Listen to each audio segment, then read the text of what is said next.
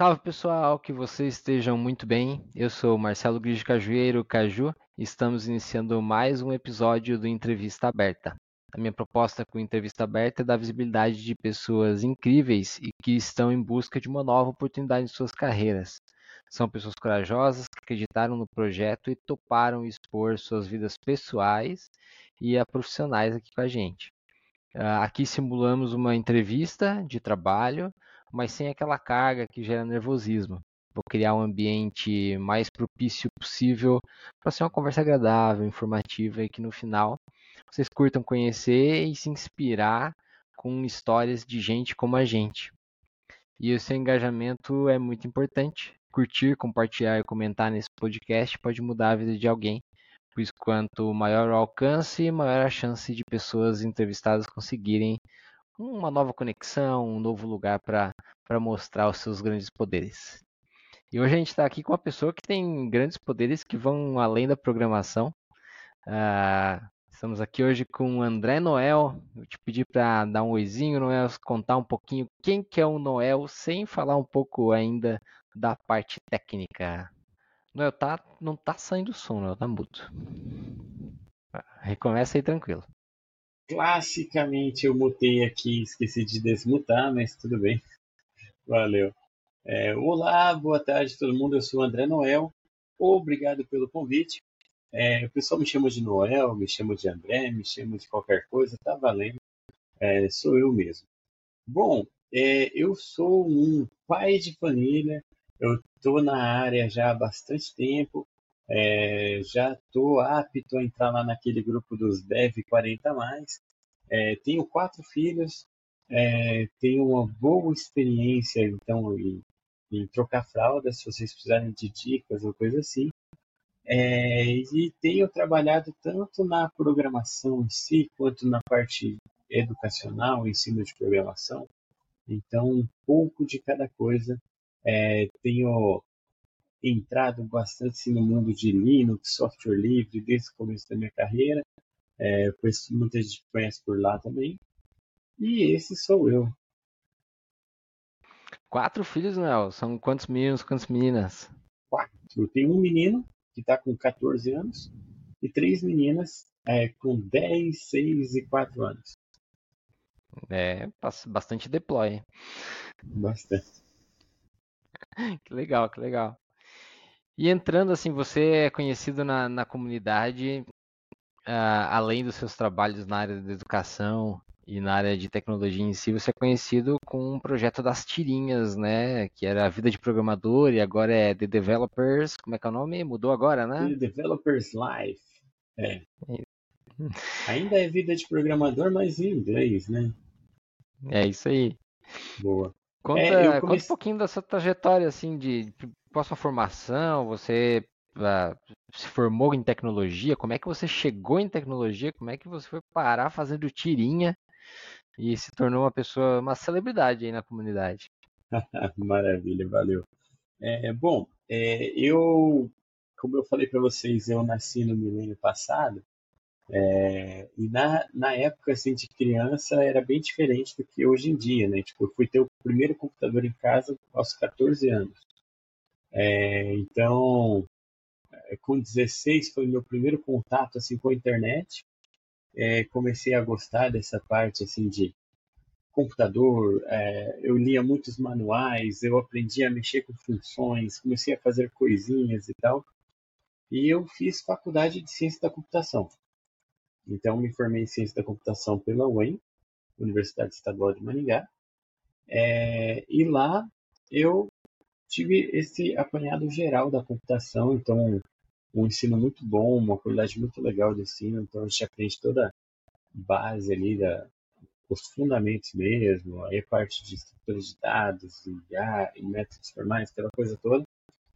E, e daí, lá dentro da faculdade, eu tive meu primeiro contato assim, com, com software livre, então conheci o Linux, comecei a, a participar das listas de discussão, comecei a me engajar com a comunidade e comecei a ir em eventos de comunidade, a colaborar, fazer as Install Fest, fazer palestras, coisas do tipo. Então aí eu entrei na, nessa, nesse lado aí de comunidades, software livre e tal. É, e aí venho trabalhando com desenvolvimento já desde 2002, mais ou menos. É, trabalhei em várias empresas de desenvolvimento diferentes com, com essa parte toda. É, depois tive um período dando aula na própria UEM, que eu, que eu me formei, eu dei aula um ano lá como professor colaborador. Voltei a trabalhar com desenvolvimento. Em 2011 comecei a, o Vida de Programador, que era o quê? Basicamente, assim, quando a gente vive na programação, a gente vê que tem muita coisa engraçada e muita coisa que se repete com todo mundo. Aqueles causos, aquelas coisas assim que a gente escuta, a gente vive, a gente ouve de amigo e tal. E, e surgiu assim como uma forma de contar as histórias que eu já sabia, as histórias que eu ouvia, histórias de amigos. É, comecei a pedir para o pessoal mandar história, começaram a me mandar muita história diferente, tá? foi muito bacana. Mas é, é engraçado, cara. Eu não sei como foi com você, cara, mas eu sempre achei a sala de desenvolvimento um pequeno hospício, né? Eu acho, acho um lugar muito engraçado, cara, muito é, divertido, mas muito diferente do normal. E foi até uma coisa que me chamou a atenção na programação, cara. Que era aquela coisa de você fazer o seu trabalho bem e ter uma liberdade criativa para isso, né? Que eu acho que é fundamental na programação. E daí surgiram as tirinhas é, surgiram as histórias, eu já mexia um pouco com, com gráficos vetoriais, com imagem bitmap, eu tinha uma noção já da parte de, de gráficos e, e fui me aprofundando com isso. Né? Então surgiu o vídeo de programador na forma de tirinhas, depois eu comecei a mexer com vídeos, fazer o, os vídeos para o YouTube do, vídeo de programador. Recentemente também comecei um podcast. E que mais? E aí com vida de programador, eu, eu saí um pouco das empresas de desenvolvimento, que eu comecei a, a eu trabalhei um tempo só produzindo conteúdo, é, só com o site, então eu é, toda a parte de programação eu fazia para mim mesmo. Até fiz uma palestra recente sobre os scripts que eu uso para publicar tirinha, fazer todas as partes que eu é, para automatizar o que eu faço no dia a dia. E foi quando eu consegui me dedicar para o mestrado. Daí eu fiz mestrado em ciência da computação também, também pela UEM. Fiz mestrado, foquei no vida de programador, e aí depois do mestrado eu também juntei com a parte de dar aula. E aí é curioso que eu comecei a dar aula no EAD em 2016. É, então eu tinha um pé atrás com EAD. Eu ficava assim, será que funciona? Será que não é só para o pessoal ganhar dinheiro em cima dos outros, tal? E o que me levou a, a, dar aula, além da necessidade de trabalhar que a gente tem sempre, é, foi o coordenador. Então, até vou deixar um abraço para o professor Danilo, é, professor Danilo Sais, que, é, conversando com ele, ele me apresentou o jeito que eles trabalhavam lá, me apresentou a equipe e mostrou assim, o tanto que eles é, também primar pela qualidade. Tipo, ó, a gente está no EAD e tal, mas a gente faz de tal jeito para a gente poder dar uma qualidade e tal. Assim. E mudou ali a minha cabeça para o EAD e eu comecei a, a ver assim, o pessoal trabalhando com qualidade ali. Ah, e aí, desde então, eu venho trabalhando mais na parte de ensino de programação e a parte de criação de conteúdo.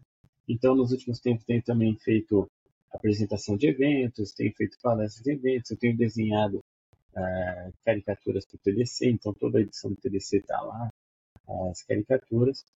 E, e é isso daí. Essa é a minha vida. Legal, é uma, é uma vida bem peculiar, né? Diferente. Uh, diferente. Em relação, em relação à, à maior parte das pessoas que está no mundo da, da programação, né? Você uhum. começou lá atrás na área de tecnologia, codando, mas também. Falando nisso, você já tinha essa aptidão por tecnologia na adolescência e tal, porque você falou que com 16 anos já tinha computador. Mas foi algo é, super então... natural? Cara, eu eu não percebi que eu tinha, mas eu tinha. É engraçado, cara, porque o que, que acontece? É, eu fui o primeiro de casa a estragar o computador. Aquela curiosidade básica, para que serve esse arquivo? Que serve? E, e, aí eu acabei aprendendo muito com isso também, né? Porque eu, eu tinha uma curiosidade de saber para que, que serviam os arquivos.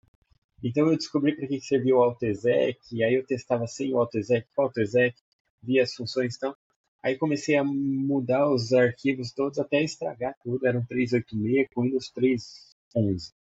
Mas tudo bem.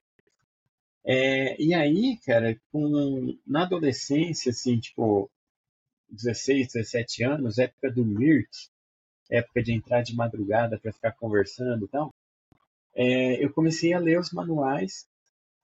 Eu, eu, eu, sempre tive uma quedinha por manual, cara. Eu aprendi a jogar campo minado lendo o manual do Windows, cara. Como que joga campo minado. É, inclusive, até hoje é um dos meus jogos favoritos. E, e eu comecei a ler a ajuda do IRC e descobri que dava para fazer funções, cara. E na época eu não fazia ideia de que isso era programar, cara. E eu comecei a escrever algumas funções para o Mirk. E eu criei um jogo, cara, aquele. O jogo do milhão, que virou o show do milhão, sabe?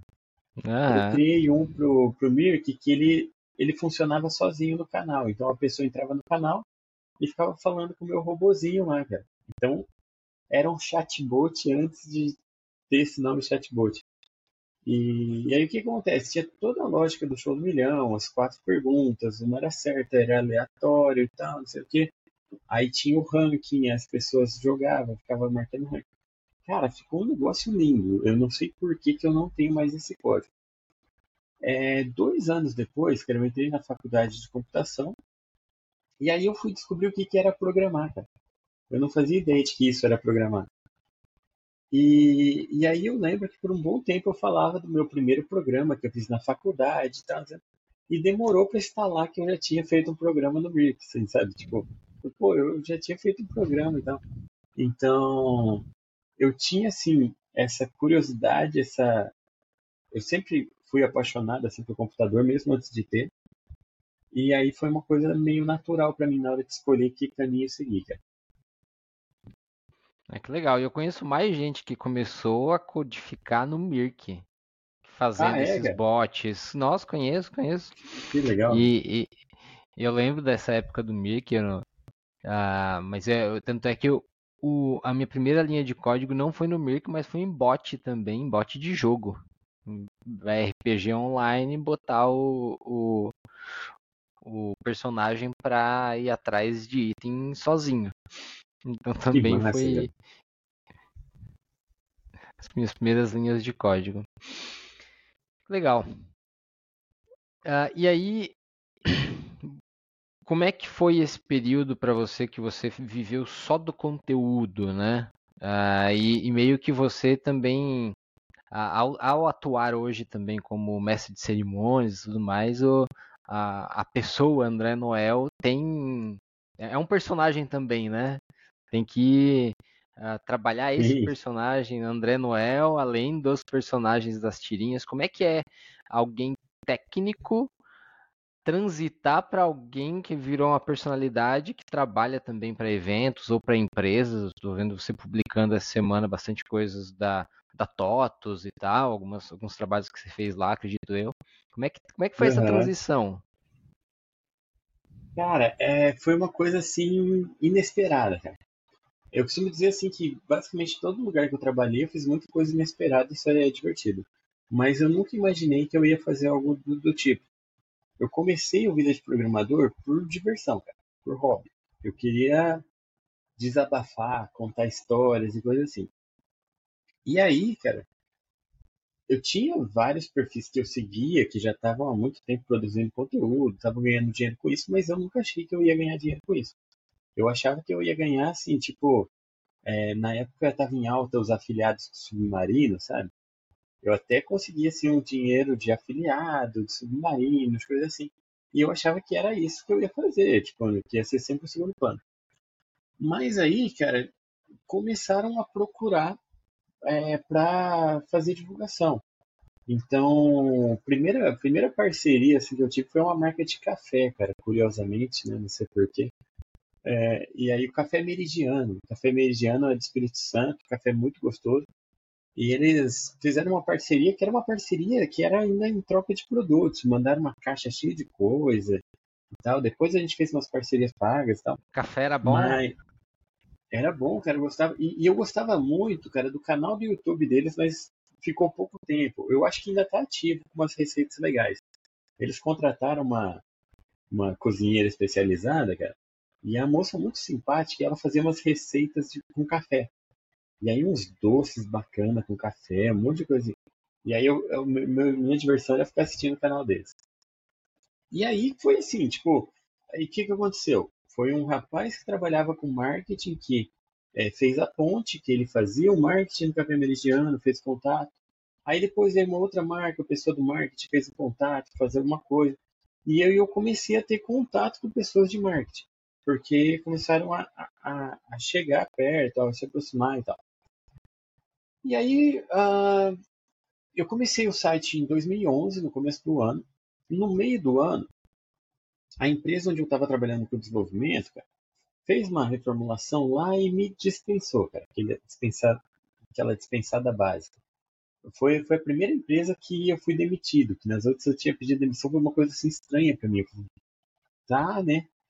E aí eu conheci uma coisa mágica que eu não conhecia, que se chamava seguro-desemprego.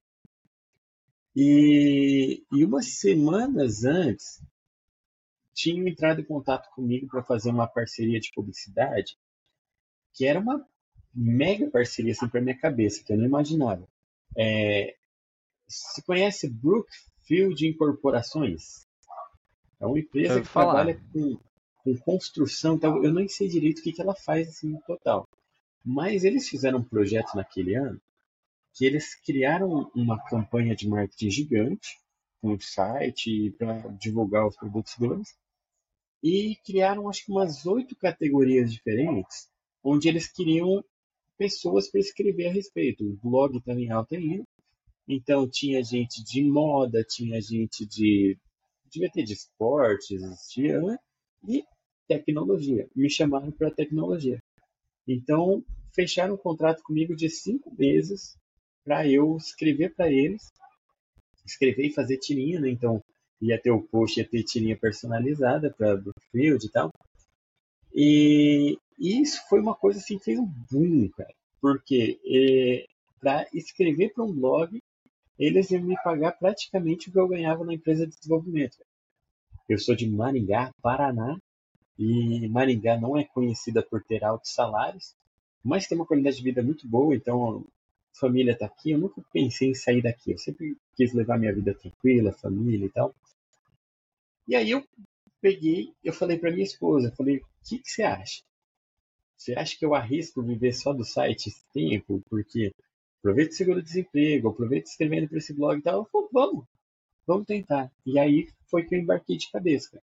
Então, é, a segunda metade de 2011 estava é, garantido só para o site, aí entrava uma campanha ou outra assim, é, esporádica. Já fiz bastante publicidade para hospedagem de sites, que é um público-alvo assim, que sempre quer ter contato com o desenvolvedor. Né? Então, é, passei por várias empresas de hospedagem diferentes que me forneciam hospedagem, ainda fazia uma parceria e tal. É, e aí, eu vivendo só do site, aproveitei em 2012 eu entrei no mestrado, né? Então eu fiquei mais assim. É, enquanto eu estava estudando mestrado, estava vivendo só com o site e foi uma época muito bacana.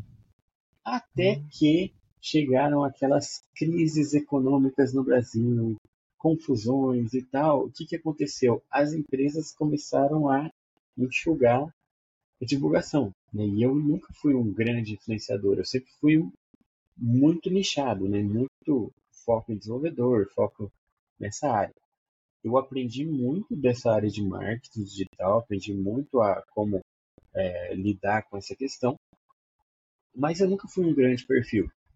É, e aí começou assim a enxugar. Eu sempre tive muitos compromissos familiares, se entende, né? Tipo, eu não posso arriscar muito, então eu sempre fiz uma coisa mais pé no chão, mais garantido. E aí foi onde eu voltei, eu falei, não, agora eu preciso arranjar alguma coisa fixa. E aí eu fui para essa área de dar aula mesmo, tinha aproveitado, tinha feito mestrado. E aí o, o site voltou a ser meio que um segundo plano para mim, né? Então, foi essa mudança assim, de, de chave, eu acho. Ah, que legal que você pegou bem o comecinho, né? Ele lançou e logo na sequência você já teve esse, você já navegou nesses mares, né? Que, que legal. Foi, foi por aí. Legal. E, e hoje quando a gente abre o teu LinkedIn, tá lá, Open to Work. O que que você está buscando, Noel? Olha, é, esse que é o problema de ser bom em tudo, cara. Porque eu posso fazer qualquer coisa, cara. Não, cara, é, é, é, é um pouquinho de brincadeira um pouquinho de Essa é verdade. é uma boa. É, porque assim, é, eu tô ah, trabalhando há um tempo na área de educação. Então, dar aula de programação, dar aula de tecnologia, para mim é, é super tranquilo, super natural, cara. Primeiro ano que eu peguei para dar aula, cara, eu peguei como professor colaborador na UEM.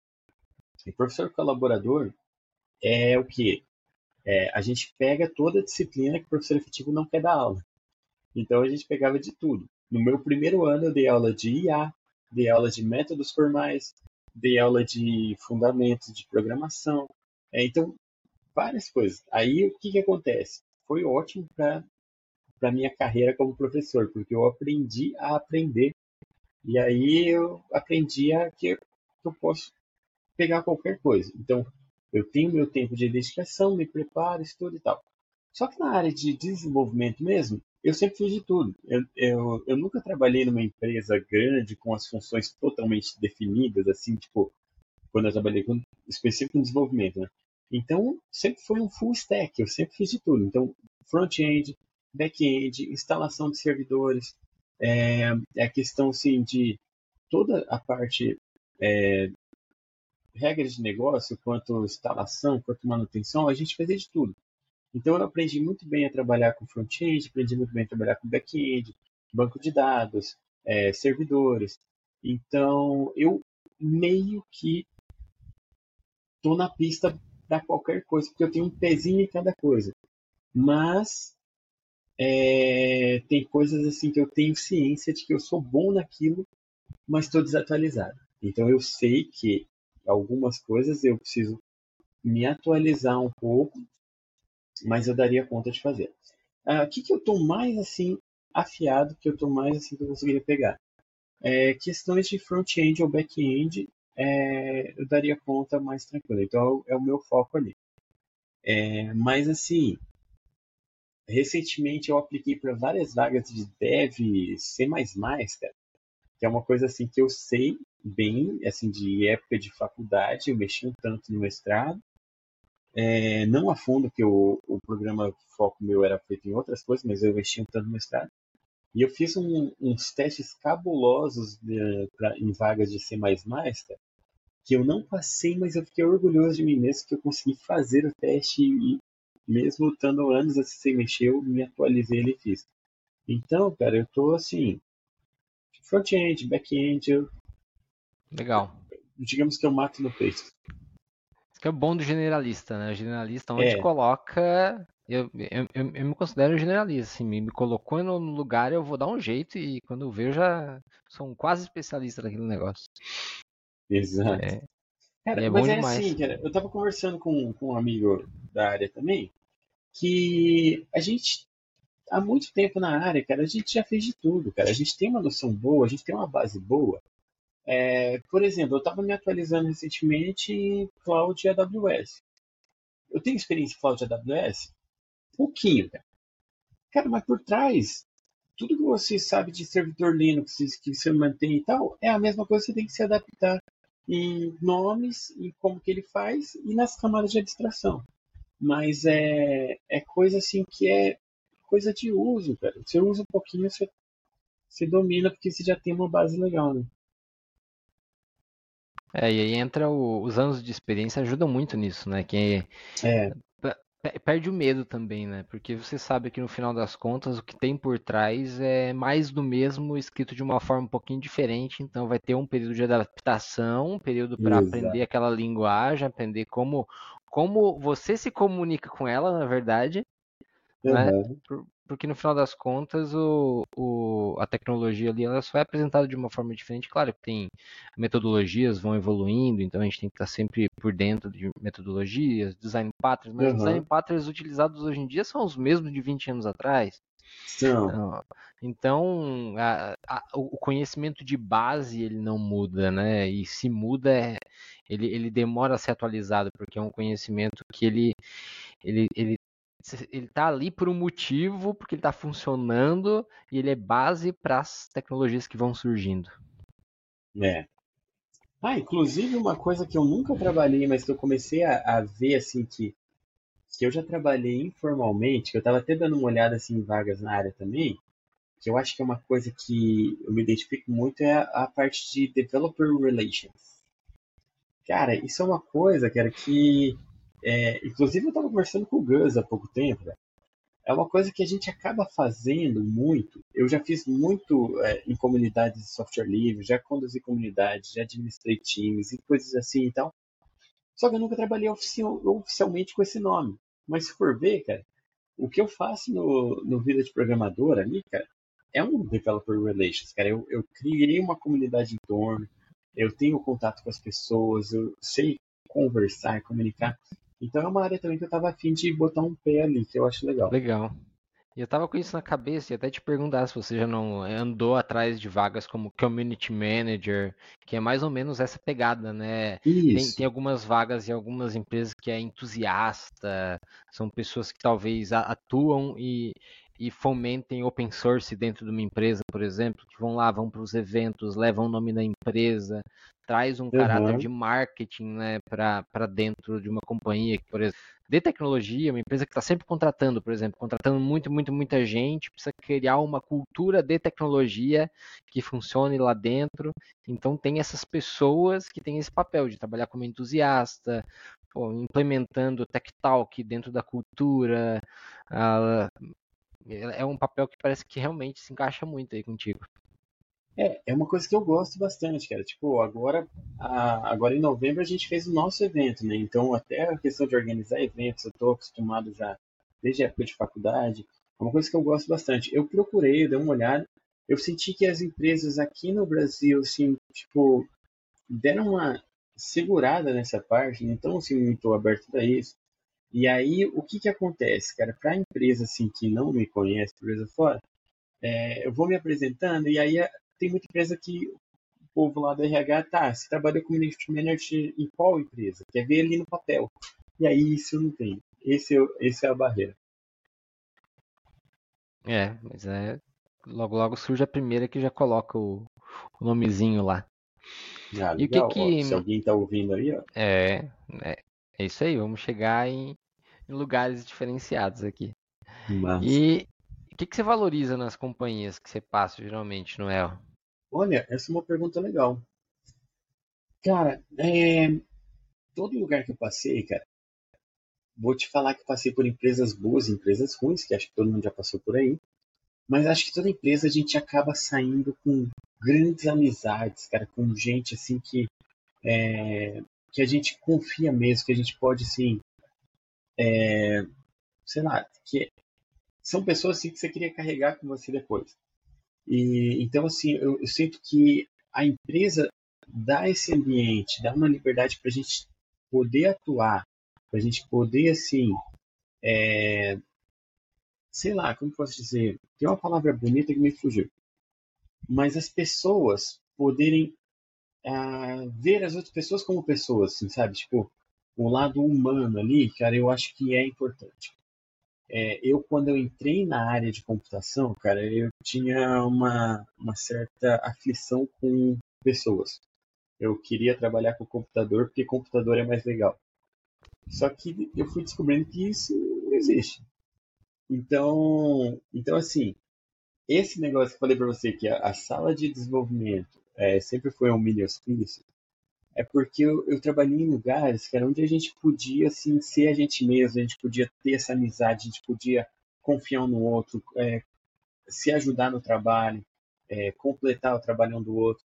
Então eu acho que esse ambiente assim que a empresa proporciona, cara, é uma coisa assim que é, a, a, empresa te vê como uma pessoa e saber que te contratou, cara, que você tem as suas qualidades, cara, eu acho que é uma é uma coisa ótima assim nas empresas. Legal, e é algo que as pessoas estão cada vez mais procurando, né? Porque não adianta É. entrar numa empresa para ter que vestir uma máscara, né? Para tentar me enquadrar num modelo que outra pessoa criou, não criou para mim, né?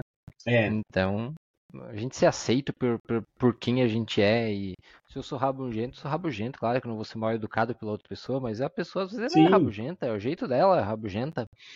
Ah, É, e, e a empresa ela contratou você porque você tem alguma qualidade. Ela não precisa, tipo, te limitar para você ser encaixado no que ela quer. Aproveita suas qualidades, cara. Aproveita o funcionário, aproveita a pessoa. é. Contanto que, ah, o, digamos assim, que as tendências da personalidade não prejudiquem ninguém, não prejudiquem a empresa. Pô, Exato. E você de Maringá gosta daí, né? A sua família tá toda aí, então é uma característica importante. Aham. Então eu, eu, eu, eu julgo que você está buscando algo remoto. Cara, me apaixonei pelo trabalho remoto. Eu vou te dizer assim que às vezes aparece vaga aqui em Maringá mesmo, cara. E aí eu, eu fico olhando onde que é a empresa, porque dá uma preguiça de sair de casa. Ah, o que acontece, cara, é que a gente. Eu comecei a trabalhar dando aula em AD em 2016, mas era lá na faculdade, dentro do estúdio. Então você já começa a ter uma sensação do remoto, que você está falando com estudantes que estão à distância. Aí já começa a quebrar a barreira do remoto. Depois, é, em 2020, comecei a trabalhar remoto em casa mesmo, você começa a montar o seu covil, né? Então você compra uma cadeira melhor, você vai criando seu ambiente e tal. Meu ambiente hoje está totalmente bagunçado, cara, porque eu montei um escritório para mim no fundo de casa agora nas últimas férias do meio de ano. E ainda não terminei de arrumar. Então tá meio zoado. Mas é o meu lugar, cara. É o lugar que eu sento. Tô com o meu café, cara, que eu sei que o meu café é bom. É, tô no meu lugar, então eu, eu gosto de trabalhar remoto, cara. É, é um- uma coisa que me agrada bastante. Legal. Você acredita nessa onda de voltar pro office? Ou você acha que é só um buzz aí? Olha, é, eu sinto que é, o nosso pessoal, assim, de desenvolvimento, se adequou muito com o remoto, cara. E então, assim, tem muita gente que funciona bem no remoto, é, que voltando presencial vai meio a contragosto. E, ao mesmo tempo, tem muita gente que precisa do presencial. É, vou dizer que o meu tempo de presencial foi ruim? Não. Algumas coisas sim, mas até assim, morando em Maringá, o meu trânsito era um trânsito de 15 minutos. né? Então não era igual cidade grande. Eu não sei dizer o que que é três horas para ir trabalhar. Mas o que, que acontece, cara? É, tem a realidade que você está todo mundo na mesma sala se ajuda mais rápido? Talvez. Mas também se, se distrai mais rápido. É muito mais fácil. Eu trabalhei num lugar, cara, que a gente levantava para ir na sala do café, aí outro já via, já levantava junto, já levantava, aí tava uma multidãozinha ali conversando no café e perdia a noção do tempo. Então, uma distração ali, pode acontecer. Mas, ao mesmo tempo, ah, talvez para quem está começando, aquela presença ali próxima ajude mais. Então, eu acho que tem perfis e perfis. Por quê? Porque a gente trabalhou junto na, na, na Tribe há pouco tempo, cara, e a gente trabalhava totalmente remoto. E eu vou dizer que nas empresas que eu trabalhei presencial, eu acho que eu não tinha tanto contato tão rápido quanto tinha ali. Se a empresa trabalha bem a questão do remoto, cara, você tem contato o tempo todo. Voltando um pouquinho na história. Em 98, eu comecei no Mirk, né? Cara, a gente já criou uma, uma, uma cultura de que a gente tem amigos conectados o tempo todo. Era Mirk, passou VCQ, essa coisa toda. Então a gente tem os amigos que estão conectados. Hoje o WhatsApp. Então a gente não não está desconectado por estar à distância. Eu acho que se a, se a empresa criar um ambiente legal, eu acho que o remoto funciona muito bem. Acho que não precisa forçar o presencial, mas ter a opção presencial também é bom porque tem gente que funciona melhor presencial. É, e assim, eu, eu trabalho remoto desde 2010. Eu acredito que eu fui- sou bem privilegiado, porque o meu primeiro trabalho em tecnologia já foi remoto. Então eu Ah, legal. tive, tive duas passagens em escritório, ah, as duas porque eu fui atuar com liderança e havia uma pressão da gestão, ah, já que você vai atuar com liderança, então vem cá pro office, vamos trabalhar aqui uhum. junto. Uh, mas duraram pouco tempo a necessidade. Uma eu já cheguei implantando o remoto, então eu fui para trabalhar no escritório para implantar o remoto. Então foi, foi algo bem foi algo bem legal, porque além de eu, eu lembro que, eu, que, nessa empresa que eu implantei o remoto, tinha um colega que eu, que eu liderava, que se dá até uma tirinha legal. Não podia ter um barulho que ele já levantava a cabeça assim e eu zoava ele, eu dava os feedbacks, mas o que que acontece que não deu um barulho na cozinha lá do outro lado, você já a cabeça já levanta, como é que você consegue codar? E ele falava, eu simplesmente tenho problema com foco. Então aí quando ele foi pro remoto, ele trabalhava na, na caverninha dele, ele criou a caverninha dele, uhum. porque é o único jeito dele não ter problema com foco, porque era um problema de atenção dele, que ele já conhecia, que vinha desde a infância, era ele realmente não ter acesso a estímulo. Uhum. Né? Então ele criou o um modelo de trabalho onde ele não tem acesso a estímulo, porque no escritório muito estímulo ele a cabeça dele fervilhava, a produtividade dele caía um monte. E cara, então era, era, um problema. Eu trabalhei num lugar, cara, que, que esse até virou tirinha, cara, que era uma sala com quatro na programação. Na verdade, não era todo na programação, mas era praticamente. Ah, eu fui o último dos quatro a entrar lá na, na, na equipe, né? É, aí tinha um dos rapazes que estava mais tempo, que ele só conseguia trabalhar ouvindo música. Só que ele ficava ouvindo música na caixinha de som, cara. E eu trabalhava com meu fone, fazendo minhas coisas, e eu não aguentava aquilo. Eu falava, meu, bota um fone. E aí ele, não, é porque eu tenho uma condição no meu ouvido que eu não posso usar fone. Ah, cara, eu ia falar com o meu chefe, cara. Eu falei, não dá, dá um fone para cada um. Então, aí ele, olha, aqui não dá para ele trabalhar com fone, porque ele tem uma condição. Então, e aí, cara, teve um dia, cara, que, que o cara tava ouvindo as músicas começou a tocar como uma deusa, cara. E eles começaram a, a cantar junto, cara. Então imagina programando e cantando como uma deusa. Cara. Como uma deusa. Foi uma coisa assim maluca. É, não é à toa que você fala que você já viveu em pequenos mini hospícios aí. é, era mini hospício.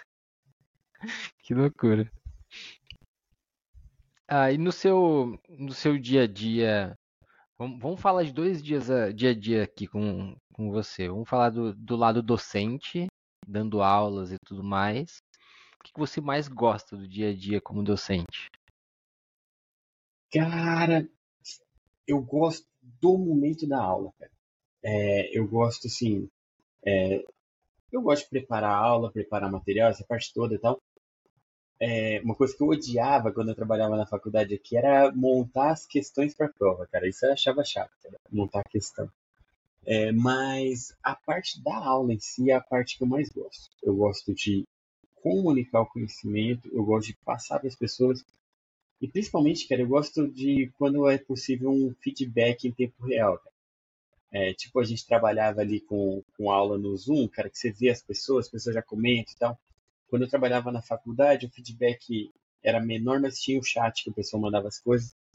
Eu gosto desse momento de ensinar, de passar para a pessoa assim, o conhecimento e ver que isso está fazendo diferença. Então, eu gosto muito de, de focar nesse horário, tipo, ó, esse é o horário da aula. Esse é o horário que eu vou me dedicar integralmente para a pessoa entender o conteúdo.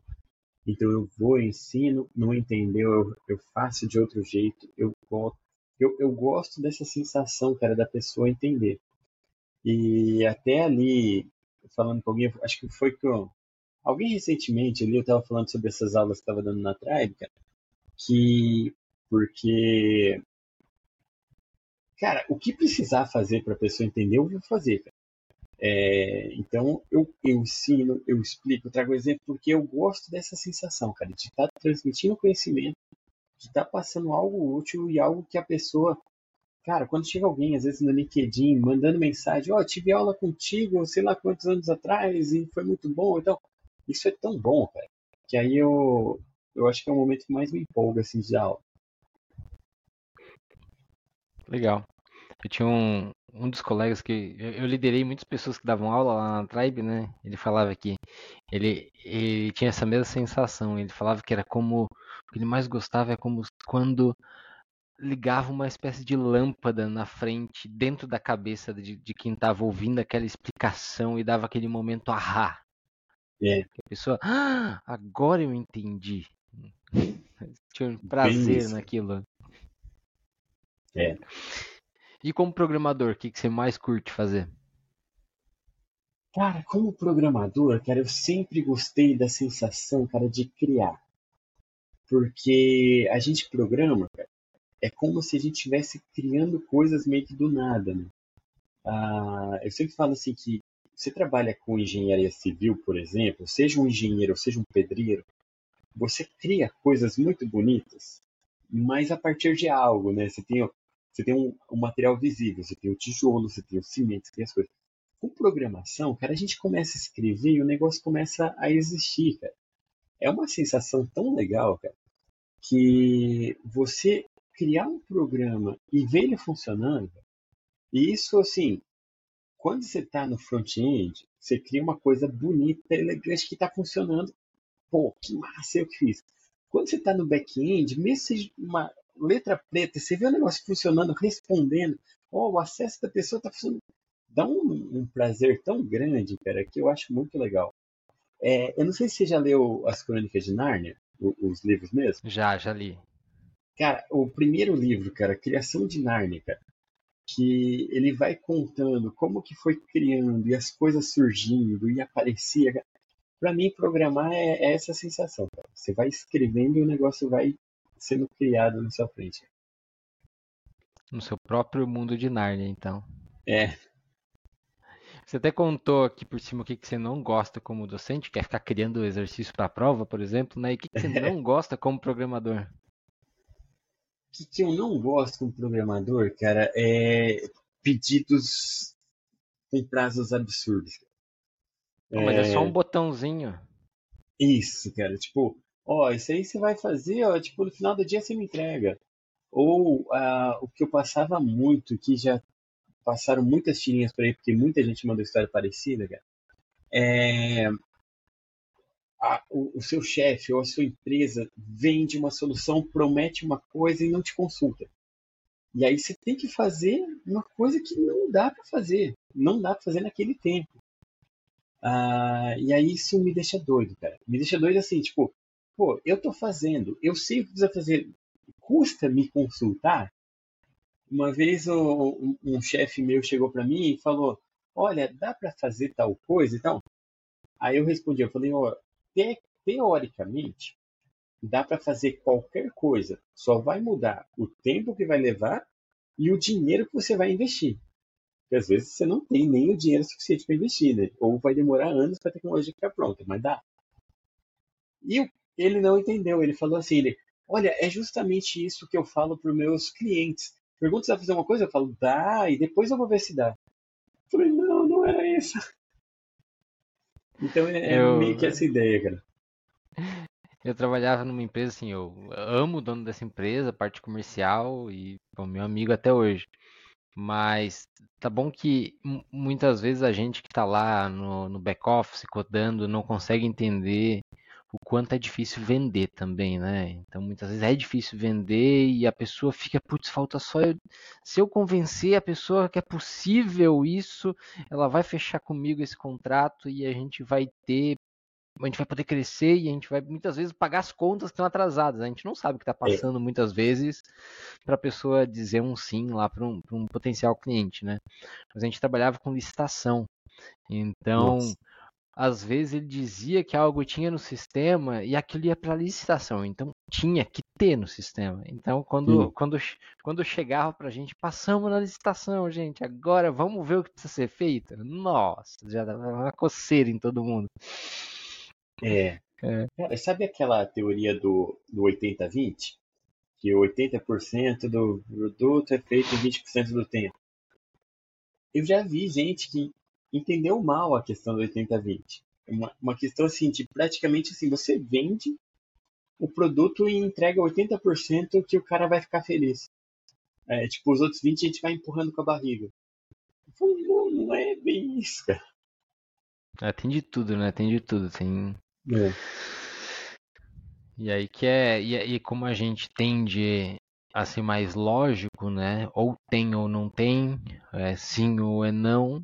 E aí, quando a gente vai tratar com time comercial, que tem o mais ou menos, eles estão trabalhando ali como é que é com a computação quântica, né? Que é sim e não e talvez. Eles trabalham com outro tipo de. e a sua skill de, de comunicação aí, ela melhorou muito no decorrer da sua trajetória profissional? Porque hoje você se comunica super bem, dá aula e tudo mais. Como é que foi esse processo para chegar até aqui?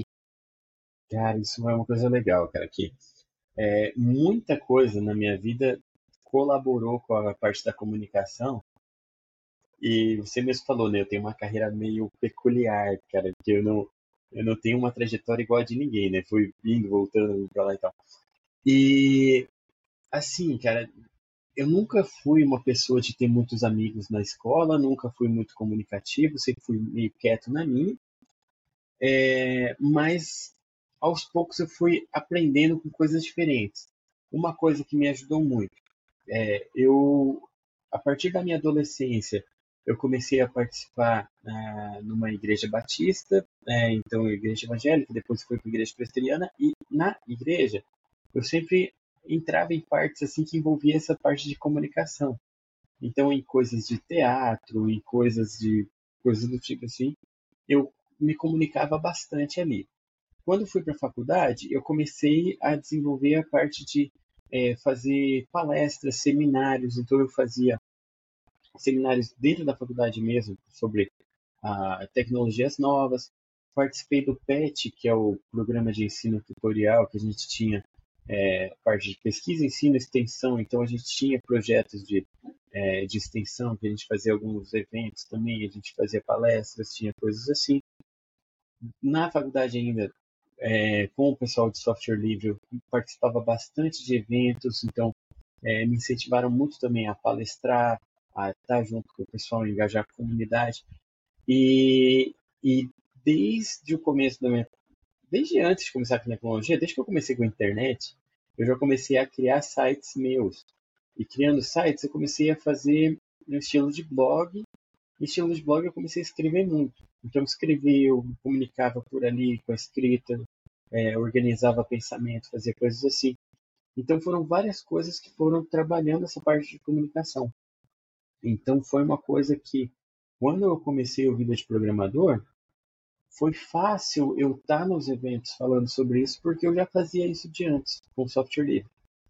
É, eu comecei o, o Vida de Programador em 2011, e todo esse background assim, de comunicação com a comunidade de software livre impulsionou o Vida de Programador a ser conhecido.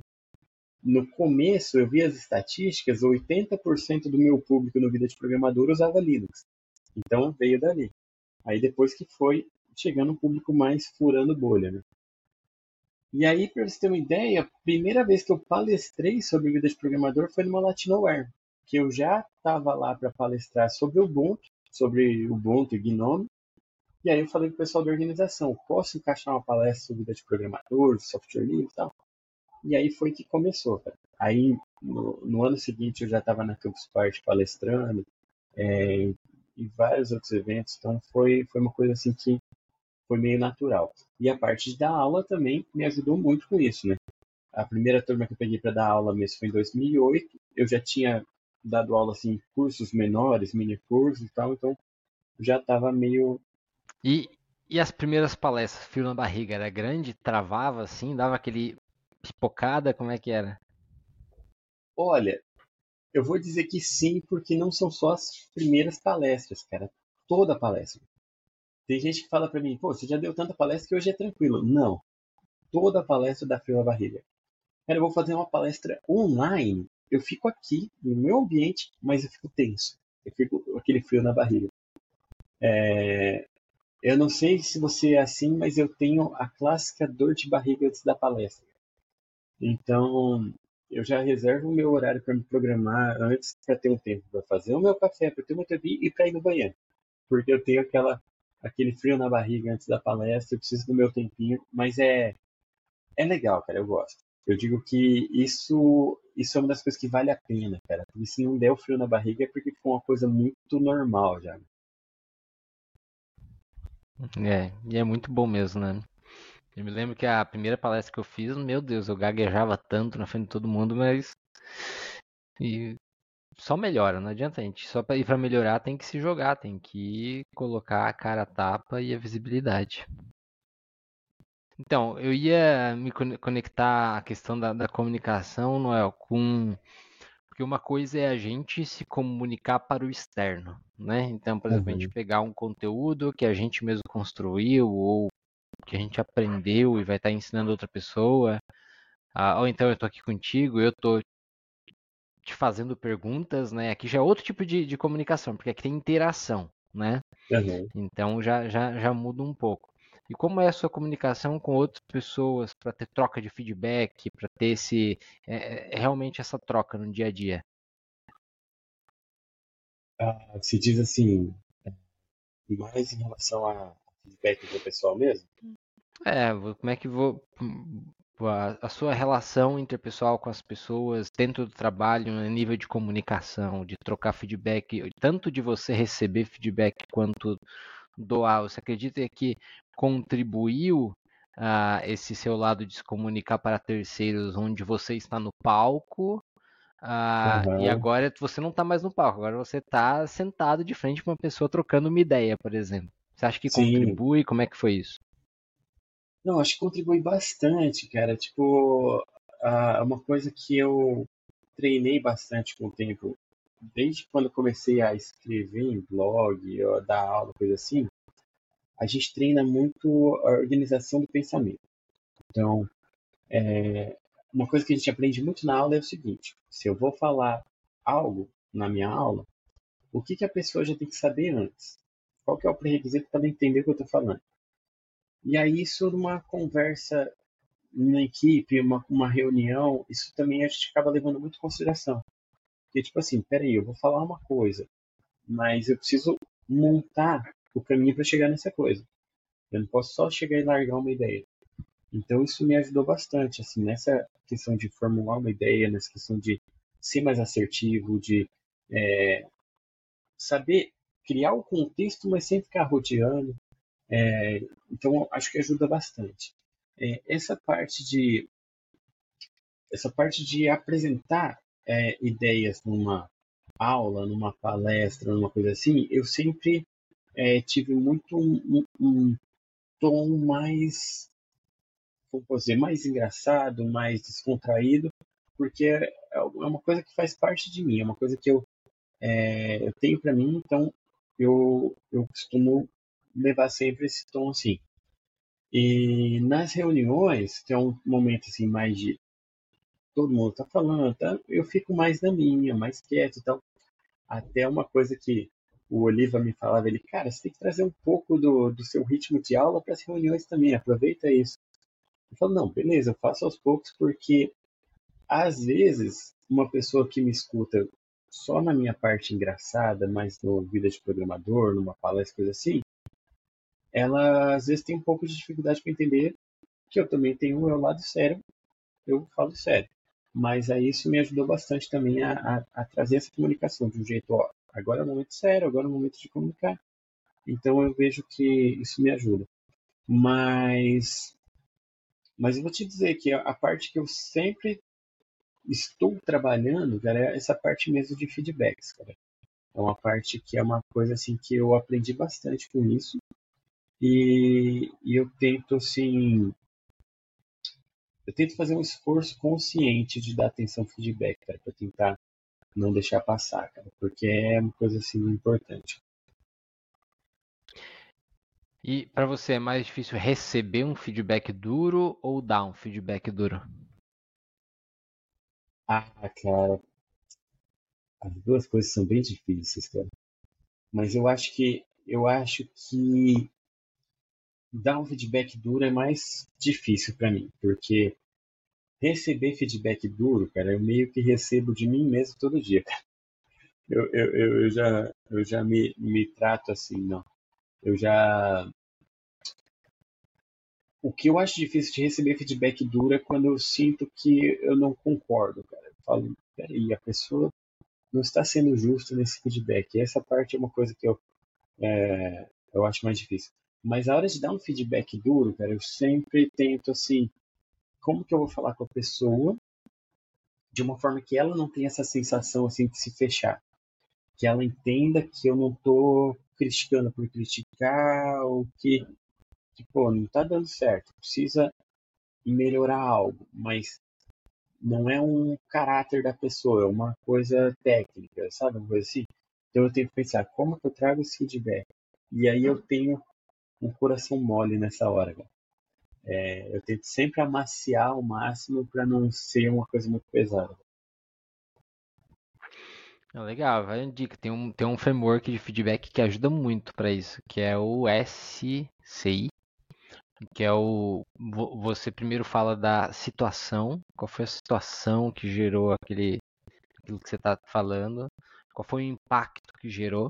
Então, se você fala, pô, tá, tá, aconteceu tal coisa, essa coisa que aconteceu, se ela teve uma queda num número X, por exemplo, e foi acarretado pelo C, que é o comportamento. Qual foi o comportamento dessa pessoa que, que gerou aquele impacto naquela situação?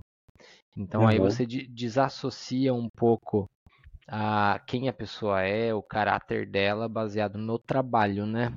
Que acho que, eu, que, que, que acho que a maior dificuldade que as pessoas têm muitas vezes é, é entender que a pessoa não está sendo criticada, né?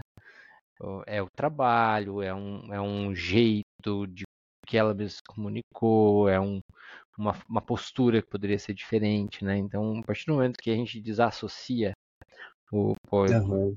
eu conheço o André, eu sei o caráter dele, etc. Mas ah, o que, uma coisa é o que ele faz. E aí que isso que a gente pode melhorar, o que ele faz, né? Uhum. Isso é bem, bem legal. E você lembra de um feedback construtivo que você recebeu que foi marcante para sua carreira? Olha, é, eu lembro, cara, até mais recentemente, cara, é, essa questão assim de na hora de trabalhar com equipes e é, todo mundo tem o seu espaço, todo mundo falar, todo mundo trazer uma questão, é, eu sempre é, tento avaliar bem a questão assim, tipo, pô, eu não vou impor nada, vou deixar todo mundo falar, vou deixar as coisas e tal. E até eu comentei recentemente no LinkedIn um pouco sobre a questão da síndrome do impostor e tal, eu sempre fico me colocando, não, peraí, não é bem assim, baixa a bola e tal, não sei o quê. E aí me trouxeram um feedback é, trazendo assim bem essa questão. Você falaram, ó, você tem uma experiência na área, você trabalha bastante tempo, e o pessoal mais novo precisa saber disso. Tipo, precisa do seu conhecimento. Então não fique tão quieto, não fique tão deixando as coisas rolar. É, tipo, se impõe mais, coloca a situação, explica as coisas. É, e, e, foi uma coisa assim que eu falei, realmente, tipo, a pessoa me trouxe uma visão de mim que eu mesmo às vezes não tenho, né? Tipo, é uma coisa assim que é bom assim você se enxergar de fora, né? E aí a pessoa falou, não, você tem as coisas que você tem para falar, que você tem assim um conhecimento, então traz, aproveita, é, interfere mais, tal, fica mais à vontade. Isso me ajudou bastante também a ter mais essa tranquilidade. Legal. E me diz, né, você está fazendo algum algo para se capacitar nesse momento? Está em busca de uma de uma, uma nova aventura aí? Tô, tô fazendo sim, eu tô fazendo alguns cursos. Eu meio que separei o horário da manhã para para fazer cursos, né? Então eu estou estudando várias coisas diferentes assim de na minha área, mas aquilo que eu te falei, né? Coisas que a gente tem noção, mas precisa atualizar a tecnologia.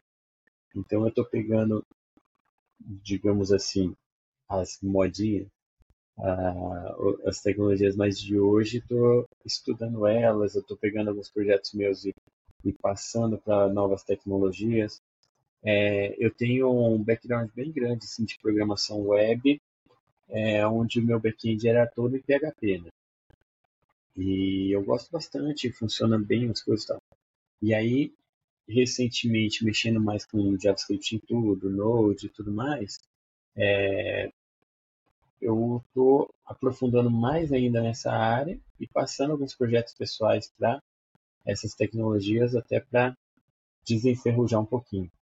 Então, assim, estou é, passando a minha API, minha API, assim, não é pública ainda, mas eu tenho faz tempo uma API de tirinhas onde eu mesmo usei alguns programas meus para consumir dados e tal, que é um sonho meu deixar ela decente para torná-la pública. Ela já funciona, mas ela é meio tosquinha. Então eu estou refazendo ela em Node, Mongo, coisas assim.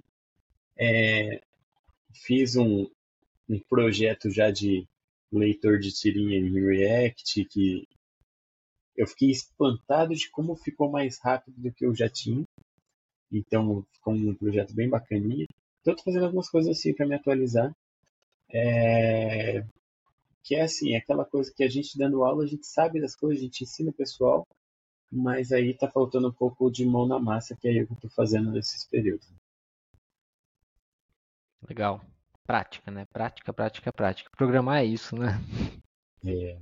E na parte da tarde eu estou exercitando a jardinagem, que eu estou cavando o meu quintal. Eu estou com a mão toda estourada aqui de bolha. Olha só, e o que, que, vai sair nessa arte aí?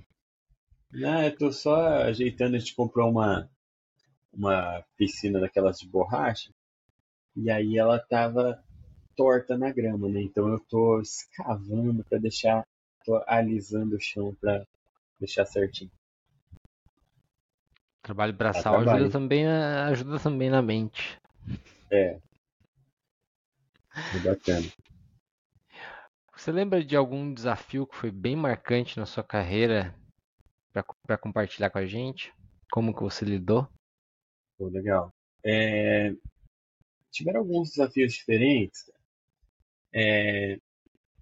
Tem um que eu sempre conto, que foi meio que um trauminha da aplicação da nota fiscal eletrônica, cara, que é, eu entrei numa empresa que eu ia trabalhar com desenvolvimento de sistemas web, tinha nada a ver com isso, né? Aí eu comecei a trabalhar e eles chegaram para mim, você entende nota fiscal eletrônica? Eu tava no começo ainda. Aquele, aquela época que a gente tinha que pegar aqueles, aquelas documentações gigantes para entender o XML e tudo mais. Aí falei, não, não entendo nada. Por quê? Ah, porque a gente está atrasado em mais de dois meses que a gente prometeu entregar para o cliente, ninguém está conseguindo fazer. A gente comprou uma solução em Java que não funcionou e aí não. Eu falei, não, beleza, cara, não sei nada de nota fiscal eletrônica, mas eu sei de software livre. E recentemente eu vi que tem um projetinho em PHP para nota fiscal eletrônica que é open source. Aí foi uma coisa que eu peguei, estudei como funcionava e em uma semana estava funcionando um negócio que ele já estava atrasado, sabe? Então, uma coisinha assim. Mas, rapidamente, para não tomar um tempo, teve uma outra coisa que eu, eu e o PG, que é o cara que virou o PA nas tirinhas, uh, PG, muito gente boa, a gente trabalhou junto em 2009, 2010. A gente pegou o, o sistema web da, de uma editora a editora Ultimato para refazer toda a parte do site, parte visual, tipo, sabe quando o site está antigo, está velho, está feio, se dá aquele boom? E como é uma coisa assim que tinha muita coisa diferente, era um, um baita site, tinha parte de blog, tinha parte de artigos, tinha parte de é, loja virtual, tinha um monte de coisa. Foi um projeto que a gente dedicou bastante em cima dele para refazer e foi um trabalho assim, duas pessoas, eu e ele, a gente pegou e foi uma coisa assim que a gente viu surgir, assim, sabe? Renovou tudo, foi bem legal também. Legal. E tem uh, uma outra pergunta que eu faço que também talvez esteja até relacionada a essa que você trouxe, mas sobre, sobre conquistas profissionais. É, você trouxe dois desafios que você foi lá e meteu a mão na massa e mostrou que era possível e é algo legal e conquistas, assim? Tem alguma que você fala, pô, isso aqui eu fiz e.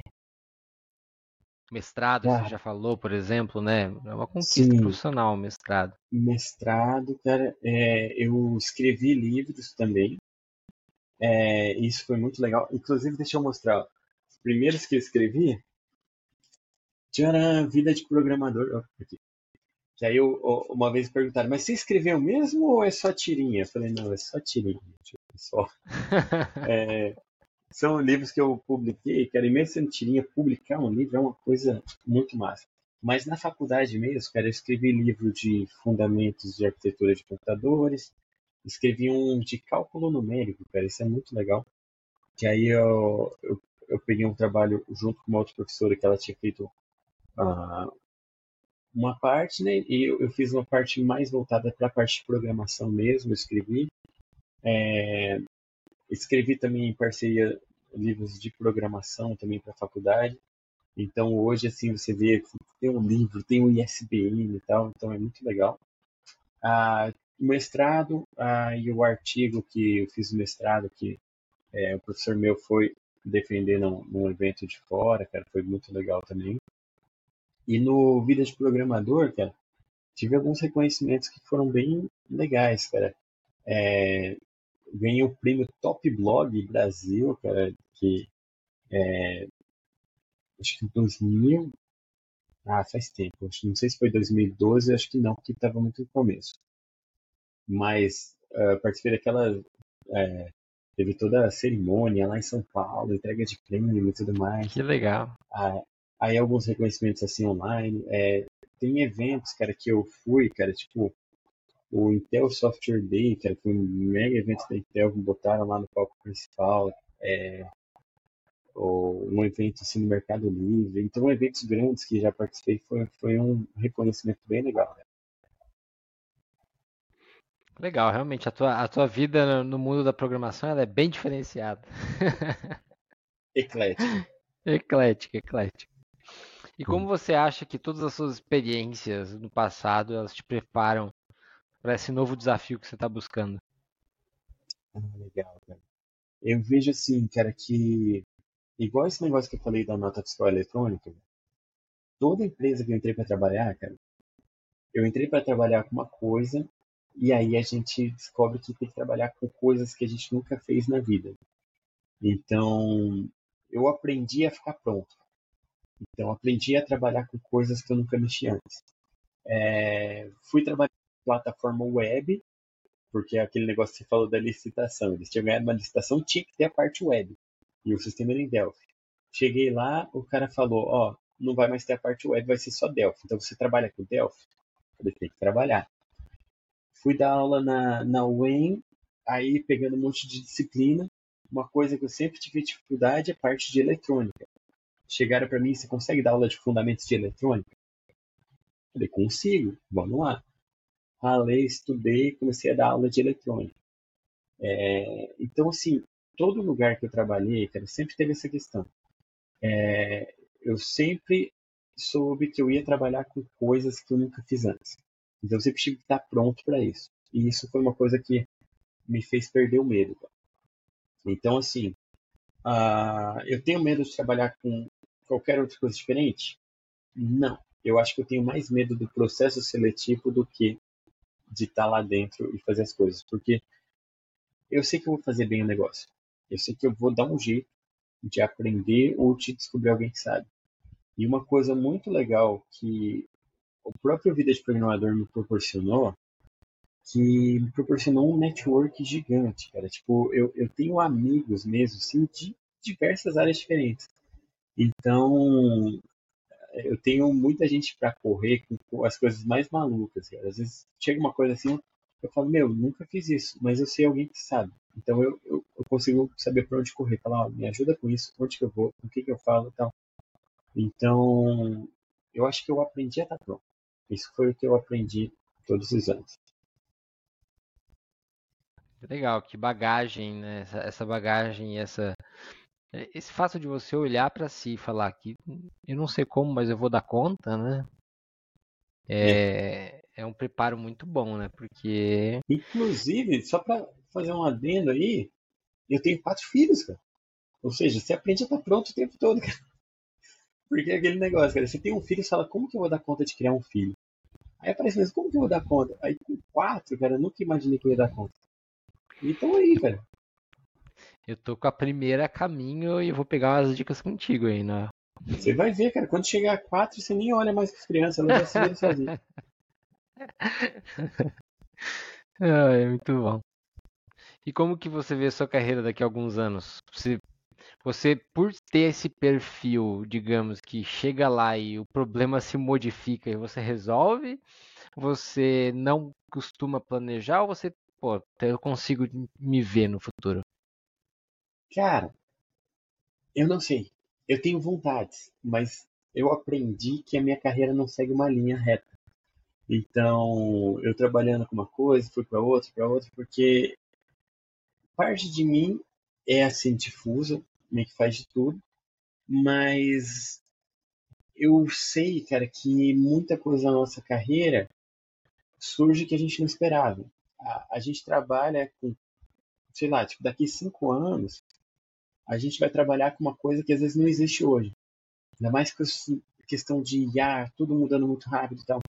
Então, eu vou te dizer que eu não consigo é, te dizer assim o, o, que, que eu quero para minha carreira, o que, que eu imagino. Tipo, é, você vai para liderança, você vai para técnica? Não sei. É, eu já fiz tanto de tudo que eu estou aberto. É, é, eu já fiz coisas dentro da academia, fora da academia, no mercado e tal. É, eu tenho uma janela de doutorado aberta, que uma vez eu comecei o doutorado e aí eu tive que parar e aí eu vou voltar para o doutorado, talvez. Então, assim, sabe, é, eu tô descobrindo aquele é, aquele negócio. E aí, o que, que tem para frente? Vamos encarar. Mas eu não tenho muito apego não, cara, com, com o que fazer não. E você acha que, opinião mesmo, tá?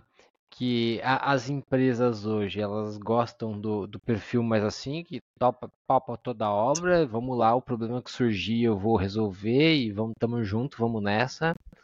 Ou, ou o perfil mais, eu vou me especializar aqui, eu quero tal tal coisa. Qual é a sua opinião em relação a, ao que as empresas buscam? Boa. A minha sensação, cara, é que não, que as empresas não gostam muito desse perfil que as empresas buscam quem especializa, cara, porque eu vejo muitas empresas querendo quem já está afiado. Elas não querem gastar muito tempo com a adaptação da pessoa. Elas querem pegar um cara que está afiado, que passe em todos aqueles testes cabulosos para já colocar para ajudar uma produtividade e tal, pronto. Mas é, eu sinto que existem algumas empresas que gostam desse perfil. E às vezes são empresas que valem a pena trabalhar. É, são empresas assim que, entendendo essa questão, cara, elas é, elas têm muito a ganhar com isso, sabe? Assim, tipo, eu acho que a empresa ela tem que ter espaço para as duas coisas, para o generalista e para o especialista. Mas eu não me vejo com espaço em muitas empresas. Mas eu sei que algumas têm um espaço ali que eu caberia muito bem. Aí vai o perfil da empresa, né? Acho que é bem isso. É. Tem perfil, tem perfil e tem. Eu, eu, o teu perfil em si, por exemplo, eu vejo que em empresas pequenas que estão resolvendo problemas reais, mandando ver, o teu perfil se, se, se, se encaixa muito bem. Né? Para empresas que é. não, não são muito gigantescas, etc. Mas é uma opinião minha, né? Eu particularmente eu, eu gosto desse perfil que vai chegar, vai bater no peito, passa o problema para cá, eu vou dar um jeito de resolver. E se dinheiro não fosse problema, Noel, o que você faria? Cara, eu acho que eu investiria mais nessa parte comunicativa, conteúdo, contar piada. é, eu, eu não sei, cara, eu, eu tenho tenho para mim essa vontade assim de me comunicar mais e eu tô até com rascunhos, cara, de, de cursos, conteúdos, até técnicos mesmo, para ensinar é, sem visar ganhar dinheiro, assim, sabe? Tipo, eu quero criar e eu quero publicar é, porque eu gosto disso, cara. Eu gosto de criar essa comunidade ao redor e e tá me comunicando, cara. Então, isso é uma coisa assim que eu gosto. eu não gosto da, da, da, loucura e da pressão, tipo, pô, você tem que criar um TikTok, você tem que fazer o que todo mundo está fazendo. Então, não, eu vou fazendo do meu jeito. Tanto que eu, eu perdi muito do, das visualizações que tinha, do ritmo e tudo mais, mas eu faço o que eu gosto. Então, é, eu acho que é isso que eu investiria se não envolvesse dinheiro, se dinheiro não fosse problema. Legal, já fica até um, uma inspiração aí, não sei, mas eu vejo, por exemplo, um potencial muito grande, um curso de comunicação para programadores, por exemplo, né? Você tem Pô, como che chegar neles e é uma skill que é essencial para programadores e muitas pessoas, por exemplo, não dão o próximo passo na carreira porque não estão desenvolvendo essa skill de comunicação, seja a comunicação num palco para fazer uma apresentação de uma tecnologia, para apresentar uhum. um projeto para o chefe, que muitas vezes a gente precisa se vender, né, para o nosso chefe. É normal, Sim. a gente precisa vender o nosso projeto, seja para dar um feedback.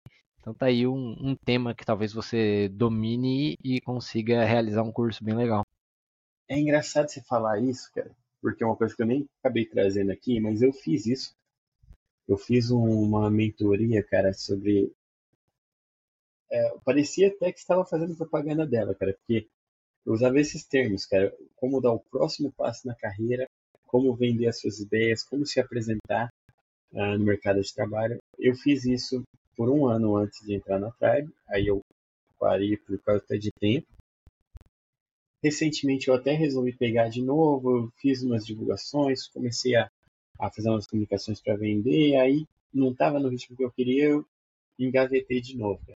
Mas eu tenho, cara, conteúdo pronto, eu tenho é, as comunicações, inclusive eu vou fazer um jabazinho, eu tenho um e-book que fala bem disso, que é ebook.vidadeprogrammador.br ou ebook.developerslife.tech, que cai nesse e-book aí que fala bem essa questão. Como aprender a se comunicar para crescer na carreira, para você pegar oportunidades que às vezes estão passando batido, que às vezes você vê alguém que não é tão bom quanto você ser promovido porque sabe se comunicar. Aí realmente faz diferença. Se comunicar é, é e, não é só a questão do se vender, mas pô, você conseguir manter um diálogo com alguém. E eu falo de alguém que saiu de uma Exato. posição que era extremamente tímido, eu não sabia me comunicar com ninguém, eu tinha medo de falar com caixa de supermercado. Então, eu, eu saí dessa posição para ser alguém que está aqui, sei lá, âncora de um podcast, fiz palestras, trabalho com liderança, que a maior parte do trabalho de alguém que lidera é conversar. O que se, o que se eu fosse uhum. falar 10 anos atrás, eu nunca ia me imaginar. Então, co comunicação abre muitas portas. É verdade. Tem alguma pergunta que você gostaria que pessoas que estão contratando te fizessem? Ah, tem uma pergunta, cara. É assim, tipo. E aí, quando você vai começar? Muito. Não, por aí. Não, eu acho que é, o que eu gostaria que perguntasse, cara, é basicamente isso que você fez hoje, cara. Eu acho que é, às vezes passa muito por um, um catálogo de perguntas técnicas, cara, mas você foi a fundo ali, cara, na história, no, no conhecimento, cara. Eu acho que isso é uma coisa que eu gosto. Eu gosto de contar essas histórias, mostrar o que, que eu já fiz. Então, se fosse falar o que, que eu queria que uma empresa perguntasse, seria o que você fez hoje, cara. O que, que você fez hoje? Não, não, eu, eu, digo assim, as perguntas que você me fez hoje. Eu sei, eu sei, eu sei. Ah, entendi. Beleza. eu, eu tô, tô, navegando nas tuas piadas agora. Tá certo, cara. O que eu fiz hoje, eu cavei o chão e eu acabei de descobrir no meu cotovelo um machucado, que eu acho que foi Olha só. Começou a me incomodar. Mas fico muito feliz que a, a ideia do podcast é justamente essa, né? Cavocar em algumas histórias Legal. que geralmente as pessoas que estão contratando ou não estão dispostas a fazer, ou não têm tempo, ah, porque não é o perfil de todas as empresas e pessoas de liderança que cavocam as histórias de alguém e, e se interessam uhum. em saber o que, o que, que como que ela chegou até lá, né? É. Ah, e, e, essa é a proposta e o tempo do podcast. da entrevista é muito contadinho, né? Dos é. dois lados, tá todo mundo com pressa. Exatamente. Então, eu espero que, que o podcast chegue na mão de pessoas que ó, não, não teve tempo de produzir uma entrevista como essa, mas recebeu de mão beijada histórias sensacionais sobre o Noel, sobre a, a carreira, o lado pessoal também. E com essa a gente chega no final também aqui, Noel. Muito obrigado aí pelo seu tempo, tá? Foi, nossa, foi bem divertido, bem legal as tuas histórias e, e muito obrigado. Últimas palavrinhas aí. Valeu, cara. Eu te agradeço muito, cara, pela oportunidade. Eu achei muito legal o seu projeto, cara. Muito bom. E vou fazer o possível para ajudar a divulgar, para dar certo, cara, para mais gente conhecer, porque realmente, cara, é uma coisa que faz diferença, cara. Obrigadão e obrigado por todo mundo que ouviu. Legal, muito obrigado, pessoal. Então, quem souber de alguma vaga que se encaixe aí para um perfil do Noel, alguém que palpa toda a obra, não tem medo do bichão feio, uh, alguém com extrema flexibilidade e capaz de analisar para a tecnologia como algo que a tecnologia de fato é para resolver problemas, né? Então, tem um perfil de alguém que se comunica muito bem, que pode ser a voz da empresa para fora também em relação a comunidades de tecnologia, alguém super versátil, professor, né? Então, ensina tecnologia, pode ser um vetor de, de comunicação dentro da área de tecnologia, um vetor uh, de conhecimento. Então, uh, indiquem André Noel aí para vagas. E esse episódio foi trazido por você pela codeone.com.br. Somos uma consultoria e se você quiser tirar uma ideia do papel ou tá precisando evoluir a sua área de tecnologia, nós podemos fazer um diagnóstico, entender quais são os problemas que estão acontecendo e a gente vai oferecer produtos e serviços que façam sentido para os seus problemas. Contem com a gente também. Uh, muito obrigado, Noel, novamente. Grande abraço. Valeu. E até, até mais. 家长。